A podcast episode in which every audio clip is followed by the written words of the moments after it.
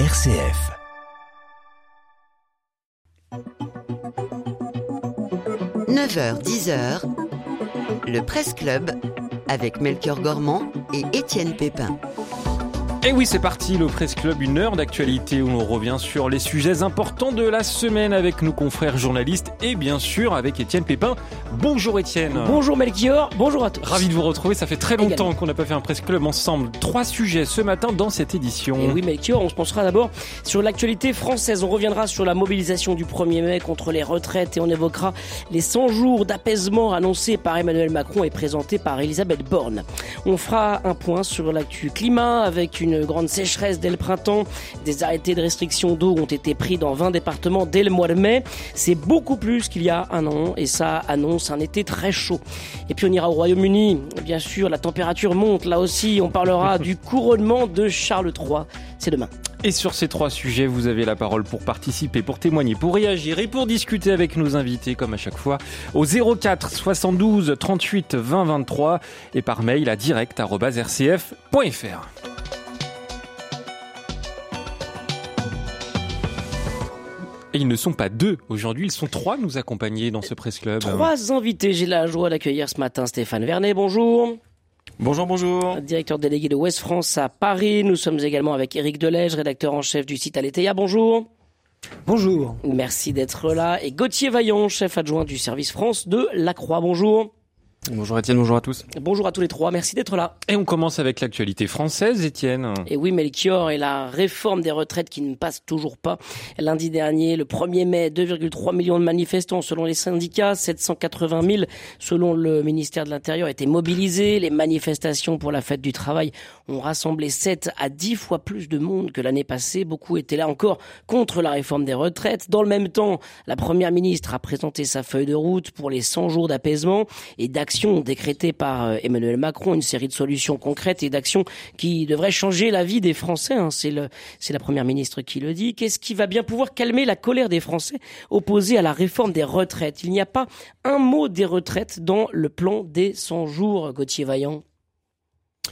Eh bien oui, il n'y a pas un mot des retraites, c'est d'une certaine manière logique, même si euh, on comprend bien que euh, l'opposition ne, l'entend pas de cette oreille, mais le, souhait de l'exécutif, c'est de tourner la page, euh, y compris en, forçant un peu le, destin. Donc, euh, quelle meilleure manière de tourner la page que d'essayer d'imposer d'autres sujets dans le dans le débat?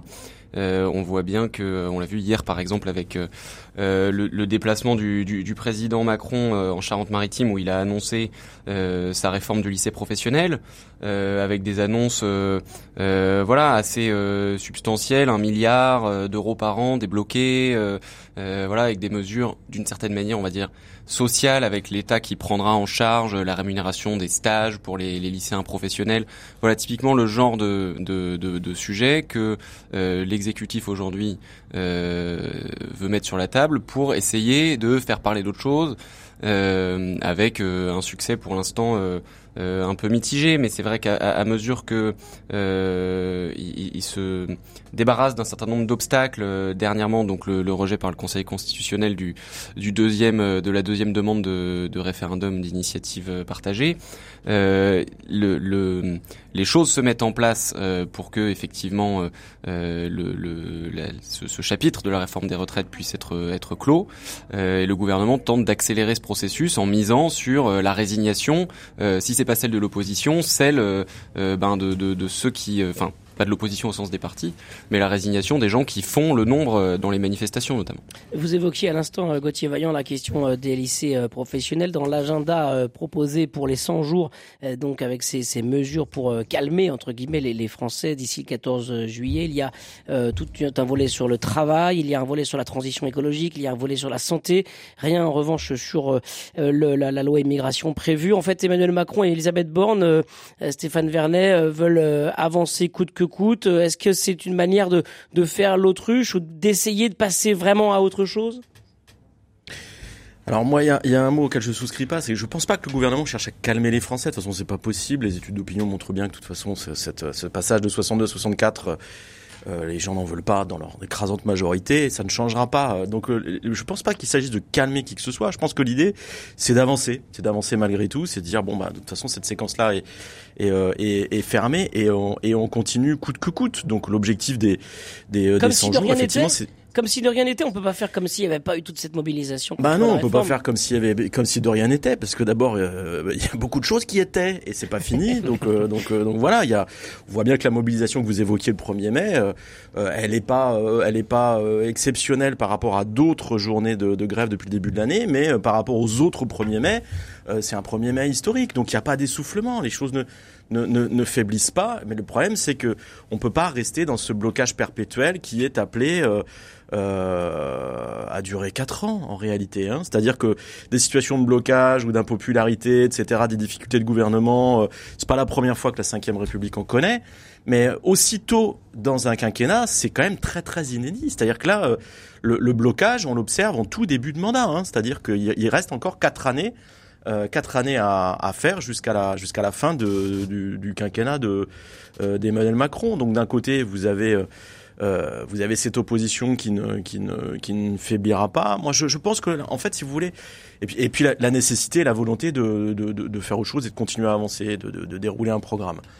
Moi, je pense, si vous voulez, que les choses vont pas s'apaiser et qu'on est passé dans une nouvelle forme de conflit autour de la réforme des retraites. C'est-à-dire qu'au début, on était dans une guerre de position, entre guillemets, c'est-à-dire que chacun se plaçait, essayait d'aller vite, développer un certain nombre de sujets, on multipliait les, les actions. Là, on est passé à une à une, une guerre de mouvement pardon au début. Et là là pour le coup on est passé à une guerre de, de position. Où vous allez avoir en fait à mon avis euh, une volonté de la part des syndicats et des opposants à la réforme des retraites les partis etc de multiplier les actions mais de les coordonner d'en faire beaucoup moins mais euh, de les faire au, au, au bon moment autour de thématiques qui se renforcent les unes les autres Alors, on va, on va, on va évoquer avait- ces, ces différentes juste, juste en- thématiques. juste ouais. en deux mots, Ouais. enfin juste en deux mots très vite pour je, je, je, ce que je perçois, hein, c'est que regardez là, il y avait le 1er mai forte mobilisation dans la rue, deux jours après le 3 euh, la décision du Conseil constitutionnel sur le référendum d'initiative partagée qui a été évoqué par par Gauthier. Euh, et là, il y a un trou entre guillemets jusqu'au 6 juin, un mois.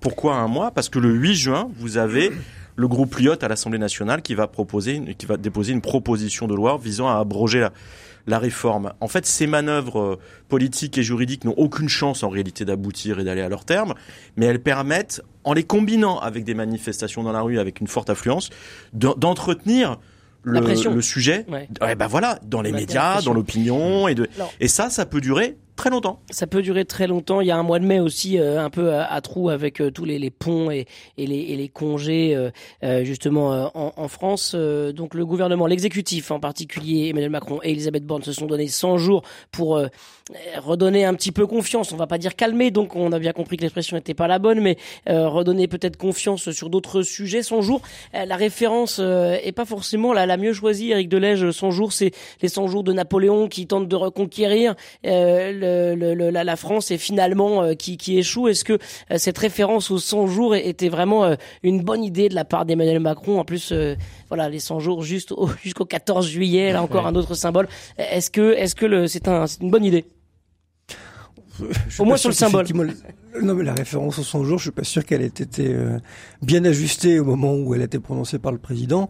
Mais bon, euh, tout le monde a compris qu'au-delà de la référence des 100 jours, c'était euh, c'était un, un CDD de trois mois en fait, hein, euh, qui était proposé à à Elisabeth Borne, qui, euh, qui Gauthier l'a bien rappelé, euh, a, fait, a fait un catalogue de, de propositions, surtout pas à propos des retraites, en, en jouant la montre. Et là, je rejoins aussi Stéphane cette fois-ci, en jouant la guerre de position aussi à sa façon. Hein.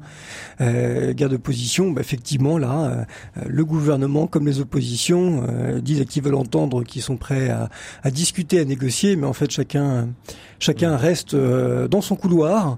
Euh, et effectivement, rendez-vous compte quand même qu'on prend date pour dans un mois euh, un mouvement le 6 juin, un mouvement de une manifestation le 6 juin pour pour un vote important à l'Assemblée le 8 juin, c'est dans un mois, indépendamment des, des des jours fériés et des ponts qui se présentent au mois de mai. Euh, quand on regarde ça, on voit pas bien comment qui qui qui ne va pas quel va être le premier à vouloir perdre la face Et en fait, aucun des, ni, ni les oppositions, c'est comme ça qu'on les appelle, ni le gouvernement ne semble disposé à le faire. Voilà. Donc, la référence au 100 jours, c'est pratique, mmh. ça permet de prendre date, mais mais mais je crois pas qu'il faille y voir euh, plus que ça. Voilà. Et vous alors, que pensez-vous de ces 100 jours d'apaisement et d'action décrétés par Emmanuel Macron, cette feuille de route hein? Comment sortir de l'impasse d'après vous On vous attend 04 72 38 20 23. Alors justement, pour entrer dans quelques éléments, comme quelques thèmes de, de ces 100 jours évoqués par euh, Elisabeth Borne, il y a la création d'un nouvel agenda social avec les partenaires sociaux pour élaborer un pacte de la vie au travail travail, euh, un agenda social avec les partenaires sociaux, ça implique de pouvoir les rencontrer euh, à nouveau et de renouer le dialogue. Gauthier Vaillant, est-ce que ça c'est possible euh, sans, encore une fois, sans un mot des, des retraites? Est-ce que le dialogue n'est pas rompu? En fait, on, peut dire que d'une certaine manière, ce qui est habile de la part du gouvernement, c'est qu'ils ils mettent avec cette proposition la balle dans le camp des syndicats et le la, la, manœuvre elle est assez évidente, mais euh, elle pourrait marcher. C'est de faire le pari que dans l'intersyndicale, il y a des syndicats réformistes, euh, en particulier la CFDT, euh, la CFTC, euh, qui euh, ne se conçoivent pas comme ayant vocation à être dans une opposition sans fin et dans un bras de fer sans fin. Euh, et, et, et, ces syndicats, à un moment, vont forcément être confrontés à, euh, à, à, la, à, la, question de la suite, à la question de l'avenir du mouvement. Et euh, ces, ces syndicats-là, réformistes, ne, ne, ne, conçoivent leur action, enfin conçoivent profondément leur action dans le dialogue, en, dehors de certains, certaines périodes, mais qui doivent être restées limitées dans le temps, de vraiment de, de bras de fer avec euh, avec euh, avec l'exécutif. et donc là, le, le, on imagine assez mal la CFDT acté qu'ils partent pour euh, 4 ans de 4 ans de bras de fer et de et de et de dialogue totalement rompu. Donc euh, d'une certaine d'une certaine façon, il y a cette euh, comment dire cette habileté euh, parce que le, le, gouvernement se dit voilà à un, moment ces, ces syndicats-là vont devoir renouer un peu avec leur vocation, pas pouvoir rester euh, parce que c'est aussi la, la conception qu'ont ces syndicats de leur intérêt et de l'intérêt qui est celui des travailleurs qu'ils représentent. Et euh, comme en plus le, le, le, le, constat, on va dire, enfin le, le, le, diagnostic qui, euh, qui, qui, qui, précède ce, ce, cet agenda social est relativement partagé, c'est-à-dire qu'en gros il y a une énorme crise euh, de, du sens au travail, euh, de, de l'épanouissement au travail. Ça, c'est quelque chose sur lequel, euh, voilà, tout le monde peut tomber d'accord. et le, il y a, y a eu un il y a eu un désaccord euh, fondamental qui était, Laurent Berger l'a dit souvent, euh, il aurait peut-être fallu euh, aborder cette question-là avant la question de la, durée du travail. et, c'est un peu faire les choses à l'envers que de dire on commence par vous rallonger la durée du travail et ensuite on reconnaît que le, le, le, travail se déroule souvent dans des mauvaises conditions. mais bon, maintenant que ça c'est fait, que les choses se sont passées dans cet ordre-là, eh bien, euh, on peut euh, euh, on peut imaginer que à un moment, une partie des syndicats vont considérer qu'il est dans l'intérêt des, des, des, salariés du pays d'essayer d'avancer malgré tout sur la question de la qualité de vie au travail. Et la première à nous rejoindre au 04 72 38 20 23, c'est vous, Jeanne. Bonjour. Bonjour Melchior, bonjour à vos invités et merci à celle qui a fait l'accueil téléphonique. Oui, effectivement, je souhaitais m'exprimer car euh, Monsieur Emmanuel Macron fait face euh, factuellement à 40 ans de procrastination. Moi, je n'ai pas voté pour lui, mais il faut reconnaître que cet homme hérite d'une situation qui s'est sédimentée depuis des décennies. On assiste en plus, dans un pays qui était celui de Descartes et de Molière, à une perte totale de rationalité et de sens du ridicule. Lorsque je vois des gens de 17-18 ans faire des âgés de lutte, que doivent penser ceux qui, et ce n'est pas si lointain, dans les années 40, 50, 60, ont dû construire leur vie après avoir connu les atrocités de l'occupation, voire de l'internement dans des camps. Il n'y avait pas de cellules de soutien psychologique au Lutetia. Il faudrait peut-être que tout ce monde-là redescende sur Terre. Mmh. Alors je suis très dure, mais j'en ai assez, assez de voir des affiches haineuses, antisémites, placardées par les antifas sur les murs de Brest. J'en ai assez de ça. Merci. Et je vais vous dire, j'ai peur pour le président de la République. J'ai très peur. Merci beaucoup Jeanne pour euh, votre témoignage dans ce Presse Club. Euh, Stéphane Vernet, vous, vous la comprenez cette euh, cette peur de, de Jeanne ou, ou en tout cas bah, cette colère aussi? Ben, euh, Enfin, il y, a- il y a plusieurs choses. C'est-à-dire que euh, l'idée que le, le président de la République euh, a géré 40 ans de procrastination, je pense que c'est assez vrai. C'est-à-dire que je, je vais faire un pas de côté, peut-être. Je, enfin, je, je- Mm. et puis je reviendrai au propos de Jeanne, mais je pense que ce qu'il faut comprendre, c'est que Emmanuel Macron, il cherche pas à apaiser. Il s'est donné 100 jours pour pour gagner du temps, etc. Mais en fait, il est en train de dérouler son programme. Et son programme, c'est ce son, son- le, but du jeu, enfin l'objectif pour ce président-là au cours de ce quinquennat, c'est de relancer la France par la croissance et par le travail. Et en fait, il y a un certain nombre de mesures qui sont coordonnées et qui vont toutes ensemble. Vous avez la réforme de l'assurance chômage, la réforme des retraites, la future loi travail qui va créer euh, France Travail, euh, revoir les règles du RSA, etc. euh, et la réforme du lycée professionnel. Tout ça va ensemble. C'est un même paquet. Le but du jeu, c'est de, de faire repasser la France sous la barre des euh, 5% de, de, de, de, chômage, avec l'idée que, en fait, euh, c'est ce qu'il dit depuis des années, depuis le début de, sa première élection, 2017. euh, on ne peut pas redistribuer des, des richesses qu'on ne produit pas. Et en fait, son, son, son, euh, tout est coordonné pour ça. C'est-à-dire que le- le- l'ensemble de ces actions sont en co tout ça est en cohérence et va vers ce- cette cette espèce de, de volonté de retourner au, au, au plein emploi en plein emploi quelque chose qu'on a perdu il y a effectivement 40 30 40 ans maintenant. Donc euh, donc euh, donc voilà et, il le fait à marche forcée contre un certain alors peut-être pas dans le bon ordre effectivement il aurait peut-être fallu parler de la pénibilité au travail avant de, parler de la de, l'âge de départ à la retraite, clairement.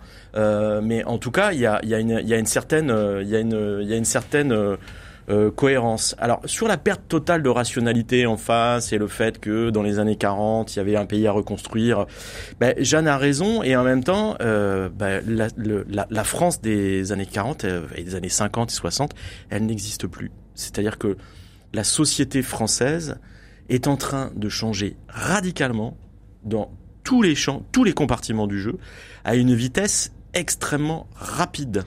Il y a tout, il y a, enfin, sur le, sur le plan des mœurs, de la religion, de, enfin, de tout ce que vous voulez. On est dans une bascule phénoménale. Et en fait, vous avez un, une jeune génération qui a un certain nombre d'aspirations, de références, de lacunes euh, dans les histoires et la culture, etc., qui font que, bah, oui, quelque part, je pense qu'il y a, il y a une vraie, il y a, il y a il y a toujours eu des ruptures générationnelles, mais celle qu'on est en train de vivre, à mon avis, est beaucoup plus forte que les précédentes.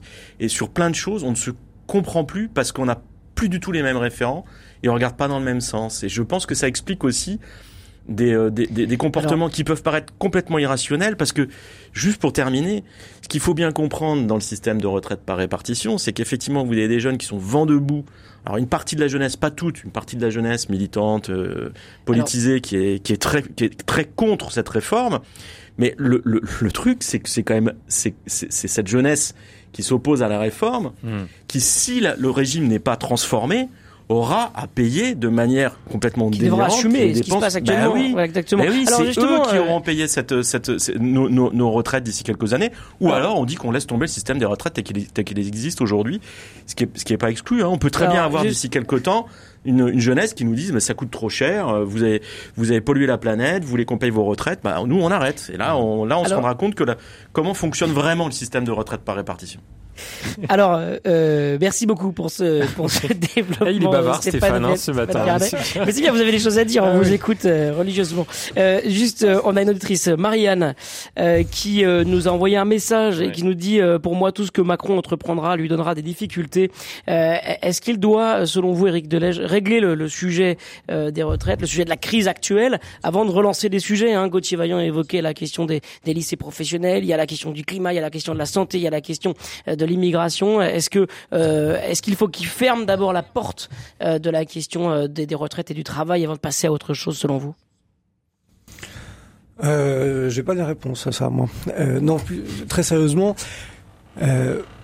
le président Emmanuel Macron, euh, effectivement, il, a le pied sur l'accélérateur, il, euh, est déterminé, il euh, euh, fait jamais mystère de, sa capacité à vouloir réformer le pays à sa façon, et on le sent même un peu provoquant de temps en temps. Combien est-ce qu'on compte de, de, de polémiques ou de demi-polémiques sur des propos plus ou moins provoquants qu'il peut avoir dans ses rencontres avec les Français ou pour répondre avec avec les syndicats. Donc de ce côté-là, on ne veut pas dire qu'il soit très apaisant. On a toujours l'impression qu'il remet une pièce dans le jukebox. Mais alors, quand même, Gauthier, euh, ouais, pardon. Et, et, et, à côté, euh, à côté de ça, il y a, y, a, y a sur un plan plus institutionnel, euh, on peut discuter de la façon dont la réforme des retraites a été votée, comment est-ce qu'elle a été menée, tout ce qui s'est passé. Aujourd'hui, institutionnellement, ben oui, il, il, a intérêt à aller de l'avant puisque puisque c'est un projet qui a été voté, mais il faut bien admettre que la contestation est encore trop forte, très forte, et ça, c'est à lui de trouver des portes de sortie et qu'il ne soit pas des mini-débats. Alors, juste pour, pour conclure euh, cette première partie concernant euh, l'actualité France politique et, et, retraite en particulier, un mot euh, quand même Gauthier Vaillant sur le fait que pour apaiser sans doute les Français, le gouvernement renonce quand même à, son projet de loi sur l'immigration qui était pourtant voulu par Emmanuel Macron. Est-ce que ça, c'est un petit signal qu'on peut considérer comme un signal pour apaiser un petit peu les, les tensions ou pas du tout?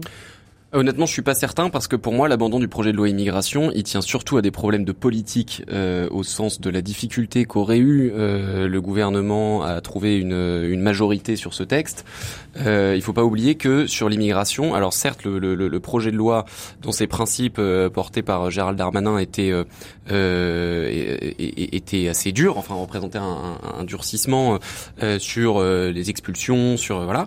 Mais si vous regardez les sondages, euh, l'immense majorité des Français euh, aurait pu euh, soutenir ce texte parce que tout simplement tous les sondages montrent que la grande grande majorité des Français considèrent qu'il y a trop d'immigration en France, qu'il y a un problème d'intégration, etc.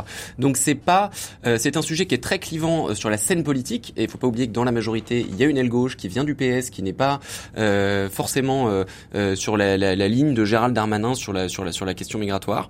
et, mais je, je, je pense, pour moi, c'était plutôt cette cette, cette, cette difficulté là. Le projet de loi immigration, si on rentre un tout petit peu dans le détail, pourquoi est-ce qu'il a été abandonné euh, Parce que peut-être pour être vendu plus tard à la découpe, euh, morceau partie par partie, mais il a été abandonné parce que euh, le Sénat devait l'examiner en premier, que le Sénat voulait supprimer la, la, le volet social euh, de cette de cette réforme, c'est-à-dire euh, le, la, la, facilitation de l'obtention de, de, de, permis de séjour pour les, les métiers en tension.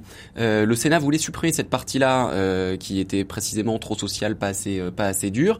Et sans ce volet social supprimé par le Sénat, euh, vous avez toute une partie euh, de la majorité et, et évidemment la gauche à l'Assemblée nationale qui n'aurait pas soutenu le texte. Donc en fait, mmh. le, le compte n'y était pas. Et je pense que c'est principalement pour cette raison euh, que euh, que le, le, le gouvernement a, retiré ce projet. Je suis pas sûr que euh, l'apaisement euh, euh, dans l'opinion ait, ait, été la, première raison de ce choix, même si évidemment un débat sur l'immigration médiatiquement c'est toujours inflammable.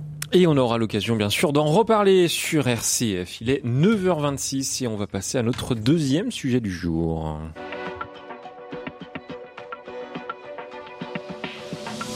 Le Presse Club avec Melchior Gormand et Étienne Pépin.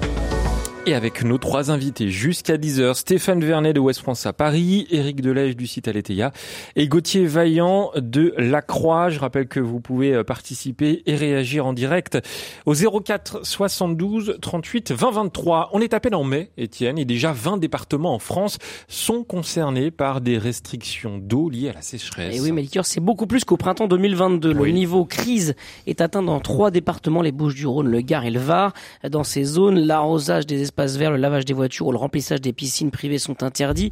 Des interdictions d'irrigation s'appliquent aussi aux agriculteurs. En tout, 20 départements, donc vous l'avez dit, euh, sont concernés par des restrictions d'eau. Il y a un an, il n'y avait que 8 départements en alerte hein, début mai. Cette année, il faut dire que 75% des nappes phréatiques sont en dessous de leur niveau normal et ne pourront plus se remplir avant l'été. Euh, pour le ministre de la Transition écologique, Christophe Béchu, les préfets ne doivent pas hésiter à prendre les décisions euh, nécessaires. Est-ce à dire que on, est en France comme dans des pays où on est habitué à la sécheresse. Hein. je pense à des pays de la Méditerranée, des pays du Maghreb où justement on est habitué à ces stress hydriques. Il va falloir s'habituer à, vivre comme ça, Stéphane Werner, avec un manque d'eau récurrent. Oui, alors le problème c'est que ben, justement on n'y est pas habitué. C'est-à-dire que je, pense que personne ne s'attendait à ce qu'un pays comme le nôtre qui est qui est, qui est entouré euh, par mer et océan et qui est baigné par de, grands fleuves majeurs, euh, qui compte un nombre assez incalculable de sources, etc., puisse et qui produit qui produit de l'eau en veux-tu en voilà. Euh, je pense que personne ne s'attendait à un moment qu'on ait ce type de ce type de problème. Ce qui est intéressant, si vous voulez, c'est que le réchauffement climatique est une réalité. On le voit arriver depuis un moment et on n'a pas forcément bien mesuré les conséquences. On est en train, en ce moment, euh, je pense là, dans cette séquence, de réaliser qu'en fait, le réchauffement climatique a des incidences qui ne sont pas les mêmes partout. C'est-à-dire que les, régions du globe ne se réchauffent pas de la même, à la même vitesse, de la même manière, etc.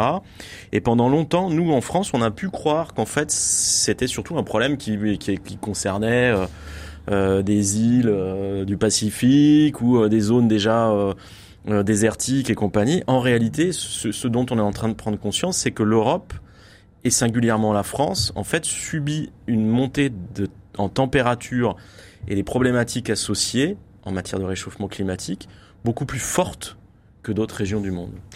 Et, je donc, en fait, chez nous, dans les prochains mois, prochaines années, ce sera plus palpable euh, qu'ailleurs, quoi. C'est ça que vous dites Mais, mais, mais, mais complètement. Mais on est déjà en plein dedans, Étienne. Ça, comment Si vous voulez, on est, la France est en, est en situation de sécheresse récurrente depuis, euh, depuis 2017-2018. Il y a des régions en France où il n'a pas plu depuis, enfin de manière conséquente depuis euh, euh plus de deux ans. Hein, c'est le cas. Mais vous euh, parliez de stress hydrique, mais bien sûr. Mais le problème du stress hydrique, si vous voulez, c'est qu'il est cumulé. Il est cumulé dans le temps. C'est-à-dire que c'est pas, c'est, on n'est pas, c'est pas cette année, on va, on va souffrir de sécheresse, mais l'année dernière aussi, l'année d'avant, puis l'année d'avant aussi. Et quand vous cumulez, mais non, mais c'est-à-dire que le problème, c'est que si vous cumulez les choses dans le temps, en fait, le, niveau des nappes baisse. Euh, euh voilà. enfin, les, les, problèmes s'accumulent. C'est-à-dire qu'on avait des problèmes de qualité d'eau avec, euh, avec toute la, problématique des, des pesticides, de, du traitement des eaux usées, etc. Et aujourd'hui, s'ajoutent en France aussi des problèmes de quantité d'eau disponible. Et la conjonction des deux fait qu'on commence à avoir de vrais, très gros problèmes. C'est notamment le cas euh, dans tout, dans tout le, dans tout le sud-est. Alors pour mettre un tout, le sud-est, les Pyrénées-Orientales. Pour mettre un, tout petit peu d'eau euh, dans le vin, on va dire, ou, ne pas remettre trop d'eau dans le moulin, Éric Delège. Euh, ce, qui, ce, qui est, ce qui est important de comprendre avec les arrêtés préfectoraux euh, de ces derniers jours, c'est de dire qu'aujourd'hui on ne manque pas d'eau, mais que si on fait pas attention maintenant, on en manquera vraiment sévèrement cet été. On est un peu dans la même logique que la restriction concernant l'électricité ou le gaz ces, ces derniers mois. c'est un changement de culture qu'il faut opérer, un changement d'habitude d'une manière de, vivre qu'on doit euh, réapprendre un peu, Eric Delège, selon vous? Je sais pas s'il faut réapprendre, on va, on va apprendre on va apprendre effectivement à vivre avec euh, avec euh, moins d'eau euh, et donc ça va se traduire, me semble-t-il, dans dans nos comportements et dans notre capacité en fait à ne pas considérer l'eau comme un comme un bien inépuisable, ce à quoi on était habitué quand on a appris qu'on était dans un pays tempéré et, où et où l'eau l'eau coulait à à flot. Euh, non, on va on va apprendre dans nos usages et peut-être aussi dans les dans les politiques publiques qui vont être euh, mises en place et qui passeront pas seulement par des arrêtés préfectoraux qui euh, qui effectivement sanctionnent euh, dans le sens positif du terme qui sanctionnent en fait une situation et, et, et obligent les les particuliers à s'adapter, mais aussi dans les politiques publiques pour pour notamment ben récupérer notamment l'eau, les, les eaux usagées. Il y a voilà, il y a les nappes phréatiques, mais il y a aussi toute l'eau euh, potable qui est utilisé aujourd'hui et qu'il va bien falloir euh, apprendre à, mieux conserver et, réutiliser à l'instar de pays qui sont déjà euh, concernés par par ces problématiques d'eau. On était des on était des gosses de riches de l'eau et maintenant bah, il va falloir apprendre à, à, bah, à l'utiliser comme elle est, hein, c'est-à-dire à bon escient. Il faudrait qu'on arrive à, se rassurer un petit peu d'une manière ou d'une autre. Euh, qu'est-ce qui peut nous, rassurer dans ce tableau un, peu sombre, Gauthier Vaillant? Euh, Je veux pas être euh, naïf, euh, mais est-ce que est-ce que c'est possible d'être positif un peu sur ce sujet, selon vous? Bah, je pense que dans ce qu'on dit, euh, dans, dans, dans, ce qui vient d'être dit, il n'y a pas que du, il a pas que du négatif, au sens où euh, moi je, je, je, vais, je vais pas vous, je, je veux pas non plus être naïf et j'ai pas grand chose de très rassurant à dire, mais dans l'absolu, euh, redécouvrir euh, la, la, la, valeur d'un bien et son caractère limité euh, peut aussi avoir certaines vertus. Il y a, il y a aujourd'hui, on fait tous un usage de l'eau dans lequel on en, gaspille euh, des quantités, euh, euh, voilà, parce que effectivement la formule est très bonne. On, est des, gosses de riches de l'eau. donc, après, c'est compliqué de se dire que c'est une bonne nouvelle d'en avoir moins ou d'en manquer, mais mais on va on va réapprendre pour l'eau et sans doute pour d'autres choses aussi. Voilà, une forme de de vertu qu'il y a dans euh, la limitation. à quoi est-ce qu'on est prêt à renoncer? Ce serait intéressant de voir justement euh, là autour de cette table. À quoi est-ce qu'on est prêt à, à renoncer euh, en ce qui concerne la consommation de l'eau? Concrètement quoi Ça, ça va s'exprimer comment Se restreindre en consommation d'eau? On n'a pas tous une piscine, on n'a pas tous un jardin qu'on a besoin d'arroser. C'est c'est assez comme, comme le disait. Hein, je reprends encore à mon compte l'expression de gosse de riche de l'eau. C'est quand même c'est comme une aventure de riche ça. Ben oui, c'est vrai, mais alors euh, à quoi est-ce que concrètement on est prêt à annoncer C'est vrai qu'on n'a pas tous une piscine, mais c'est quand même euh, c'est quand même un point euh, c'est quand même un point important. Euh, après, dans nous, notre vie quotidienne, euh, quand on vit en ville, etc., bah, il y, a un, y a un certain nombre de choses euh, qui sont qui sont simples, mais la durée de votre douche, la quantité d'eau que vous mettez dans le bain de vos enfants, voilà, je pense qu'il y a un certain nombre de, de, de choses qu'on va qu'on va apprendre ou, ou réapprendre. Euh, et euh, euh, de toute façon, tout le monde va être tout le monde va être concerné. Après, il y a, y a là où c'est pas c'est difficile d'être très positif, c'est que euh, dans une certaine mesure, effectivement, lutter contre le gaspillage est une bonne chose. Maintenant, je sais pas à quoi on va arriver. L'été dernier, il y avait des villages euh, euh, dans les Alpes où la limitation c'était concret, c'était 100 litres d'eau par jour et par personne. Et là, vous avez des gens qui ont recommencé à arroser leur jardin avec l'eau de cuisson des légumes. voilà, là, c'est vrai que quand c'est ces perspectives-là qui arrivent et qui deviennent qui deviennent concrètes, sachant que la, la, la, saison, l'été qui approche sera pire que le dernier. Euh, c'est quand même compliqué d'être positif et, je pense dans une certaine mesure que euh, je ne sais pas s'il est souhaitable de vouloir absolument se rassurer parce que euh, l'heure est plutôt à effectivement faire prendre conscience et faire accepter aux, gens une réalité qui, qui est là. Euh, et est-ce qu'il est, euh, est-ce qu'il serait souhaitable de leur donner l'impression qu'en fait non, ça va, ça, ça, ça va aller sans problème? Euh, Je suis pas certain. D'ailleurs, il y a d'autant plus qu'il y a quand même une limite dans votre comparaison, Étienne, avec le, les, les précautions qu'on a prises sur la consommation d'électricité. C'est l'électricité, on sait en fabriquer. Euh, l'eau, c'est quand même plus difficile de, de, de fabriquer de l'eau, donc euh, c'est une situation qu'on va euh, qu'on va davantage subir. Éric Delège, une, une mesure concrète, allez. à quoi vous êtes prêt à renoncer? Dans, pour l'eau ah, le temps de la douche Non, non, mais c'est ouais. Bah oui. Mais c'est, mais c'est. C'est Ah, vous prenez des longues douches, vous, Eric Delège, d'accord. C'est, c'est, vous savez tout, Étienne. Non, non, mais je trouve, bon, je pense que c'est une très bonne idée parce qu'elle est très concrète, mais, mais me semble-t-il sur les quantités d'eau utilisées par les particuliers, par les entreprises, c'est, c'est symbolique. Voilà. Il y, a, il y, a, aussi tous les usages. En fait, moi, je crois surtout ces usages sur les loisirs en fait qui vont être euh, qui vont être intéressants à, à, regarder euh, sans stigmatiser aucune activité de loisir. Euh, regardez, vous verrez. Euh, si vous êtes golfeur, je ne le suis pas, hein, rassurez-vous. Euh, voilà comment ça se passe. Hmm. Ah oui. je connais un petit peu cet environnement-là, mais les courses hippiques, comment est-ce qu'on arrose des pistes? Voilà, c'est beaucoup de consommation d'eau et il faut vraiment s'interroger sur la façon dont, dont c'est fait, de quelles ressources on dispose, comment est-ce qu'on la réutilise, dans quelle quantité, à quelle période. Mmh. Euh, ça interroge nos usages. C'est vrai que ça, me paraît important. Euh, ça me paraît important de rappeler que effectivement euh, tout ce qu'on pourra demander comme geste quotidien reste marginal. Alors il y a la question des loisirs, il y a évidemment la question de l'industrie.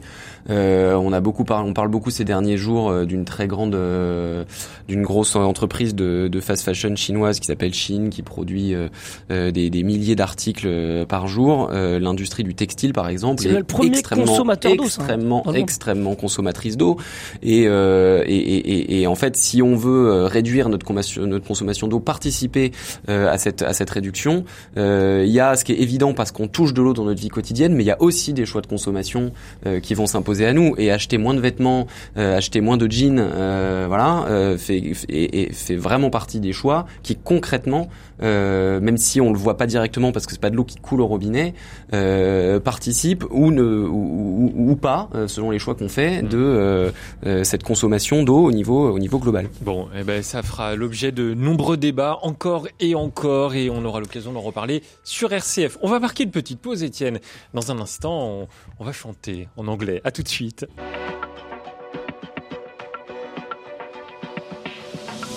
Le Presse Club avec Melchior Gormand et Étienne Pépin.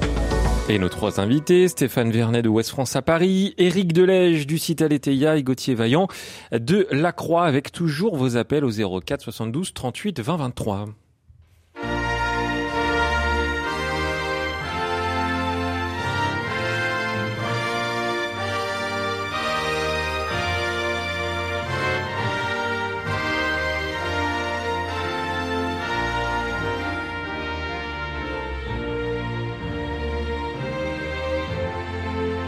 God Save the King, Charles III, Charles III sera couronné demain à Londres. Charles III. Huit mois après la mort de sa mère, la reine Elisabeth II. Pardonnez. C'est vrai que c'était ridicule, Charles III. Moi, ça vous la a fait reine rire. Elisabeth II, donc le, le roi Charles III, va être couronné devant plus de 2000 invités, dont une centaine de chefs d'État réunis à l'abbaye de Westminster. Et des dizaines de milliers de personnes sont aussi attendues dans les rues de la capitale britannique pour espérer apercevoir le couple royal dans le carrosse qui le conduira à la cérémonie. Sans compter sur les millions de téléspectateurs qui suivront ce sacre devant leur écran. Le Royaume-Uni s'apprête donc à vivre trois jours de célébration, 70 ans après le couronnement d'Elisabeth II. Ça nous fait, euh, ça nous fait sourire là ce matin, mais ça nous fait rêver, nous les Français, Stéphane Vernet, ce couronnement. Alors c'est pas Charles III, c'est Charles the Third. Oui, Ah, bah, c'est ce que j'ai essayé de dire, mais mon accent a, je crois, a Bon, perturbé Melchior. me- Pardon. ça- Encore un fouiller à l'antenne, c'est pas possible ça. Est-ce que ça fait rêver les Français? J'en sais rien. Moi personnellement, c'est pas mon cas, mais bon, voilà. euh, après, euh, ça fait partie, euh, ça fait partie d'une histoire, d'une culture, d'un folklore. Je, je pense que c'est, c'est une, c'est une, c'est une balise. euh, c'est une balise intéressante. La vraie question, c'est est-ce que ça passionne les Britanniques? Je suis pas sûr non plus. J'ai vu Bon, que 64% des Britanniques étaient pas passionnés par ça, justement. Ben, c'est-à-dire que le, le Royaume-Uni est en proie, euh, ou le Royaume des Unis, ou en voie de désunion, est en proie à un certain nombre de difficultés. Donc, euh, c'est peut-être pas leur priorité du moment. Euh, voilà. Et puis euh, là, c'est une, une, même pour la famille royale, c'est une transition un peu difficile, hein, parce que la reine Elisabeth euh, II est restée très, très, très, très, très longtemps en place. Euh, juste pour la petite histoire, je vous rappelle que c'est euh, euh, son couronnement à elle avait donné lieu à un grand événement médiatique. C'était la première retransmission en, en Mondovision. C'est le premier direct mondial. Son couronnement, en fait, avait donné lieu à une, une retransmission mondiale. Ça s'était jamais fait. ça s'était jamais fait avant. Bon, ça c'est juste pour l'anecdote. Je suis pas sûr que, que le couronnement de de Charles III, euh. King Charles III, donne, donne lieu à donne lieu à comment à des à une audience euh, à une audience euh, à une audience stupéfiante quoi. Moi, je suis quand même toujours euh, très très surpris euh, du fait que les chaînes d'infos en continu en France euh, diffusent ces événements, euh, mais vraiment des heures durant. hein. On l'avait vu oui, pour mais les ça c'est le 70 principe ans des chaînes REM. d'infos en continu, euh, Étienne. Elles ont besoin, voilà. Bon, il y a quand même des, des beaux sont- symboles. Elles sont capables y a de quand prendre même n'importe quoi et de monter ça en épingle pendant des heures. hein, c'est Il y, a leur quand même, métier. il y a quand même des beaux symboles, Eric Deleuze. Il va y avoir une onction. Euh, L'onction, euh, le, le roi euh, au, au Royaume-Uni, euh, quand il est euh, sacré roi, quand il est couronné, euh, il reçoit une onction euh, sainte. Là, ce saint crème euh, a été euh, consacré donc à, à Jérusalem. Il est arrivé donc euh, à, Londres. Euh, C'est un, beau symbole de de, de, de, mettre un petit peu ce pouvoir entre les mains de Dieu, quoi. Oui, bon, pour répondre à votre question, moi je suis pas complètement d'accord avec Stéphane euh, sur sur cette célébration. Oui, il y a un petit côté people. Euh, le folklore autour de la famille d'Angleterre, mais moi je trouve que le, la cérémonie du couronnement, au contraire, elle est, euh, elle est très symbolique. Je, je ne parie pas sur les audiences parce que j'ai peur de perdre, mais mais mais en revanche, en revanche, non, non je, je pense pas qu'il faille nier en fait à cet événement qui concerne les Britanniques, hein, euh, nier en fait la, la, grande charge, la grande force symbolique de du couronnement, euh, parce que naturellement Charles fera ça très différemment de sa maman et de son grand-père. il l'a déjà il l'a déjà dit, puis on a vu le déroulé de la célébration. Mais effectivement, il y a quelques, il points forts qui vont, euh, qui vont demeurer, dont cette onction, dont cette onction dont, on verra peu de choses en fait, parce que ce sera une des parties les plus, discrètes de, la célébration, mais qui rappelle, euh, qui rappelle si, euh, si le, régime, non pas le régime, mais la forme du régime peut paraître anachronique. Gouverner, euh, être à la tête d'un État, l'incarner, euh, a, une grande charge symbolique et cette onction en, témoigne parce que bah, vous, le, vous le disiez entre les lignes, il y a, cette, euh, ce crème qui, qui a été fabriqué avec, avec de l'huile issue du mont des Oliviers, béni, exactement. Voilà. il y a une grande charge symbolique et puis il y a, et puis il n'y a pas que cette onction, il y a, il y a, il y a toutes ces, tous ces artefacts royaux qui vont lui être remis successivement pendant, pendant la célébration et qui ont toute une symbolique et me semble-t-il une belle symbolique. Euh, oui, le roi Charles euh, de The Third. ah, ça vous a fait rire. Hein. On va voir quel, a le meilleur accent. euh, non mais le roi Charles a, a un pouvoir, un pouvoir symbolique mais en tous les cas, ce pouvoir symbolique, il l'incarne, et les épées qu'on va lui remettre, le crème qu'on va lui remettre, les ampoules qu'on va lui remettre, en fait, incarnent toutes euh, des vertus euh, recommandées et à mon avis louables euh, qu'on hmm. attend d'un chef d'État, comme faire la part de la justice, effectivement. Voilà. Ouais. Gauthier Vaillant. Est-ce que vous serez devant votre écran demain pour suivre le carrosse royal de Charles III Uh, certainly not. Ah euh, bon je pense non non non non non. Très républicain, vous, hein. très républicain. Mais, alors bon, déjà euh, oui, effectivement, je, je, je, pense et je, je, je, je pense plutôt du côté de, de Stéphane euh, euh sur ce sujet. Je, je, je pense que euh, oui, il y a une il y a, une il y a une fascination un peu pour ce, ce décorum et pour cette monarchie, voilà. Mais moi, pour moi, vu de France, de l'opinion française, le, le, le côté people, le côté feuilleton, voilà, pèse infiniment plus lourd dans cette, cette fascination euh, que euh, la, la, la, beauté ou le sens que chacun donne euh, au symbole de la royauté et, et à, la, à, cette figure de chef d'État qui nous échappe d'autant plus que c'est un chef d'État symbolique qui ne gouverne pas grand-chose en réalité. Et, et, et, si vous regardez de quoi on parle autour de ce couronnement ces jours-ci, pardon, mais depuis hier, on voit passer beaucoup plus d'articles et beaucoup plus de débats sur la, recette de la quiche royale euh, qui va être servi euh, que euh, sur euh, voilà le, le, le, le, crème. Et alors on peut on peut le ou, le ou le ou l'épée. Donc on peut le ça veut pas dire que ça veut pas dire que le, le ces symboles n'existent pas et qui n'ont pas le sens euh, qui a qui a été décrit. Mais voilà moi pour moi le regard qu'on porte sur vue de France sur cette sur cette monarchie et, et moi je me retrouve pas dans l'idée qu'il y a d'ailleurs Emmanuel Macron l'avait théorisé lui-même hein, cette fascination qui vient du fait que chez nous la figure du roi est le grand absent. Euh, euh, moi, je, je, je, je, crois pas ça. Je crois qu'il y a cette fascination parce que voilà, aussi parce que on est dans un moment où l'actualité est assez sombre, euh, où la situation est difficile et c'est une actualité. Enfin, voilà, c'est positif. On peut le regarder d'un air détaché. C'est beau. Euh, voilà, il y a, il y a, il y a euh, une, une, forme de célébration euh, populaire. Il y a de la foule. Il y a des, il y a des, il y a des belles images. Donc, mm. c'est, c'est aussi, voilà, c'est une bonne chose. Moi, je comprends qu'on puisse avoir envie de, de, se retrouver là-dessus. Puis les, les Anglais sont un peu nos, nos meilleurs ennemis. Donc, on, il y a toujours aussi ce il y a, toujours voilà aussi un peu ce euh, cet aspect-là. Mm. Mais euh, vous l'avez dit, euh, Étienne. Au, Royaume-Uni lui-même, le, le, la famille royale ne, ne, passionne plus les foules, et surtout les jeunes. Hein. C'est 74% de la jeunesse qui dit ne pas s'intéresser à la famille royale euh, dans le, les, les, derniers sondages. Donc, euh, si c'est le cas au Royaume-Uni, c'est évidemment aussi le, le, cas en France. Ce sera une quiche aux fèves et aux épinards, hein, voilà, pour être un peu Et est bon. Ça nous met l'eau à la bouche. Ouais, Voilà, à et, euh, et vous saurez que les, les, les spécialistes de la quiche lorraine en Lorraine protestent contre le terme de quiche parce que Ah. euh, voilà, ils préféraient qu'on parle d'une tarte salée parce que Alors en la quiche Lorraine, euh, est euh, forcément Lorraine lorraine. Habsbourg, Voilà. alors là c'est une autre dynastie là, il faut attention, Allez. là faut là. Bonjour Ingeborg. Ingeborg. Bonjour.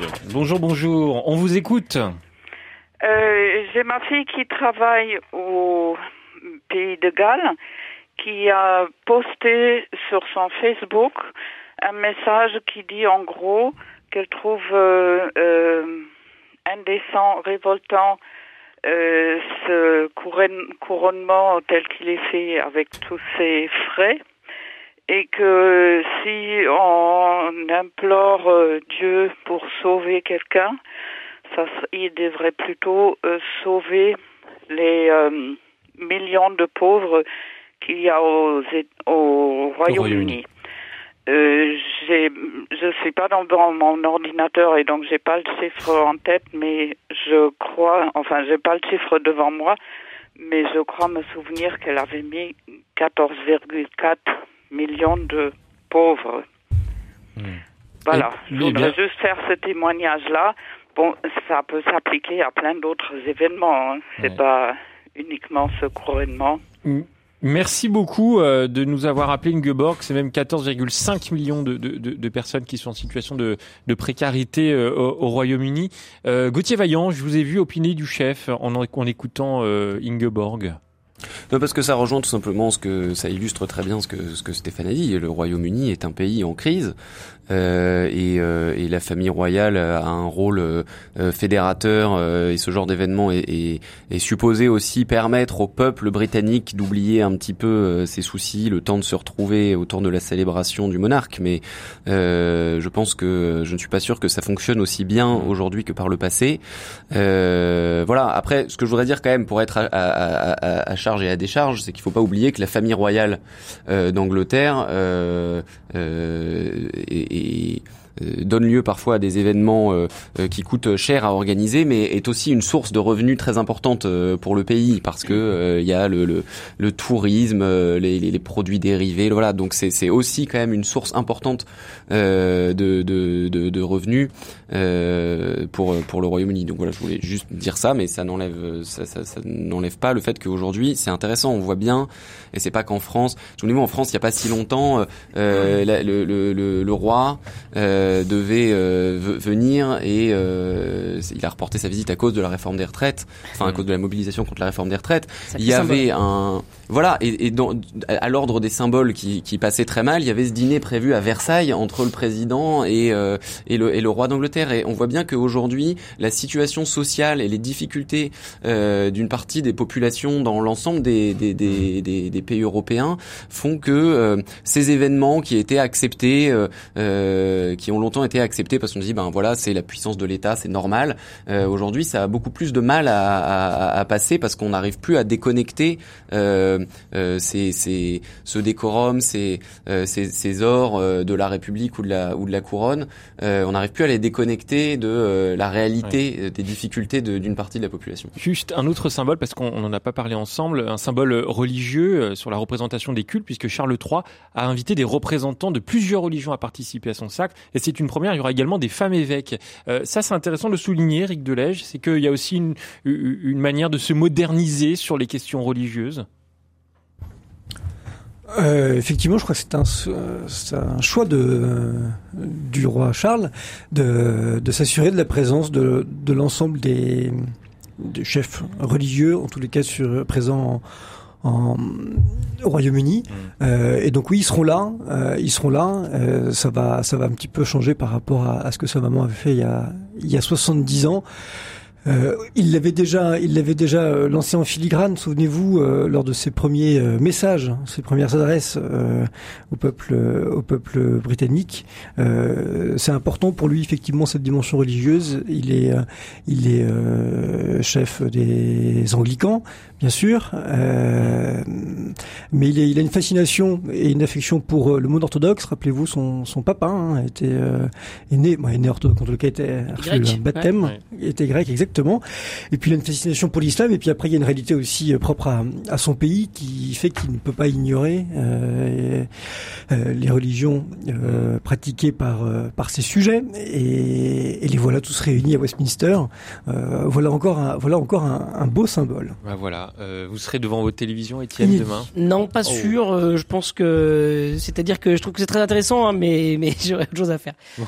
On verra les audiences. hein. Voilà, moi, moi, je mise sur euh, 2 milliards hein, de Non, mais en tout cas, ce qui est sûr, c'est, ce qui peut être intéressant à, à la, au crédit des, des, des Anglais, c'est de se dire que ce couronnement, il est quand même inscrit dans une histoire euh, qui nous dépasse, et, et c'est un maillon d'une histoire. Et je trouve que inscrire finalement un peuple à travers son roi euh, dans une histoire euh, qui, qui dépasse simplement notre époque, euh, je trouve ça quand même, euh, je trouve je trouve ça intéressant, quoi, dans, dans les- dans l'esprit, dans l'histoire de cette de, de- du Royaume-Uni. Allez, on passe à la suite.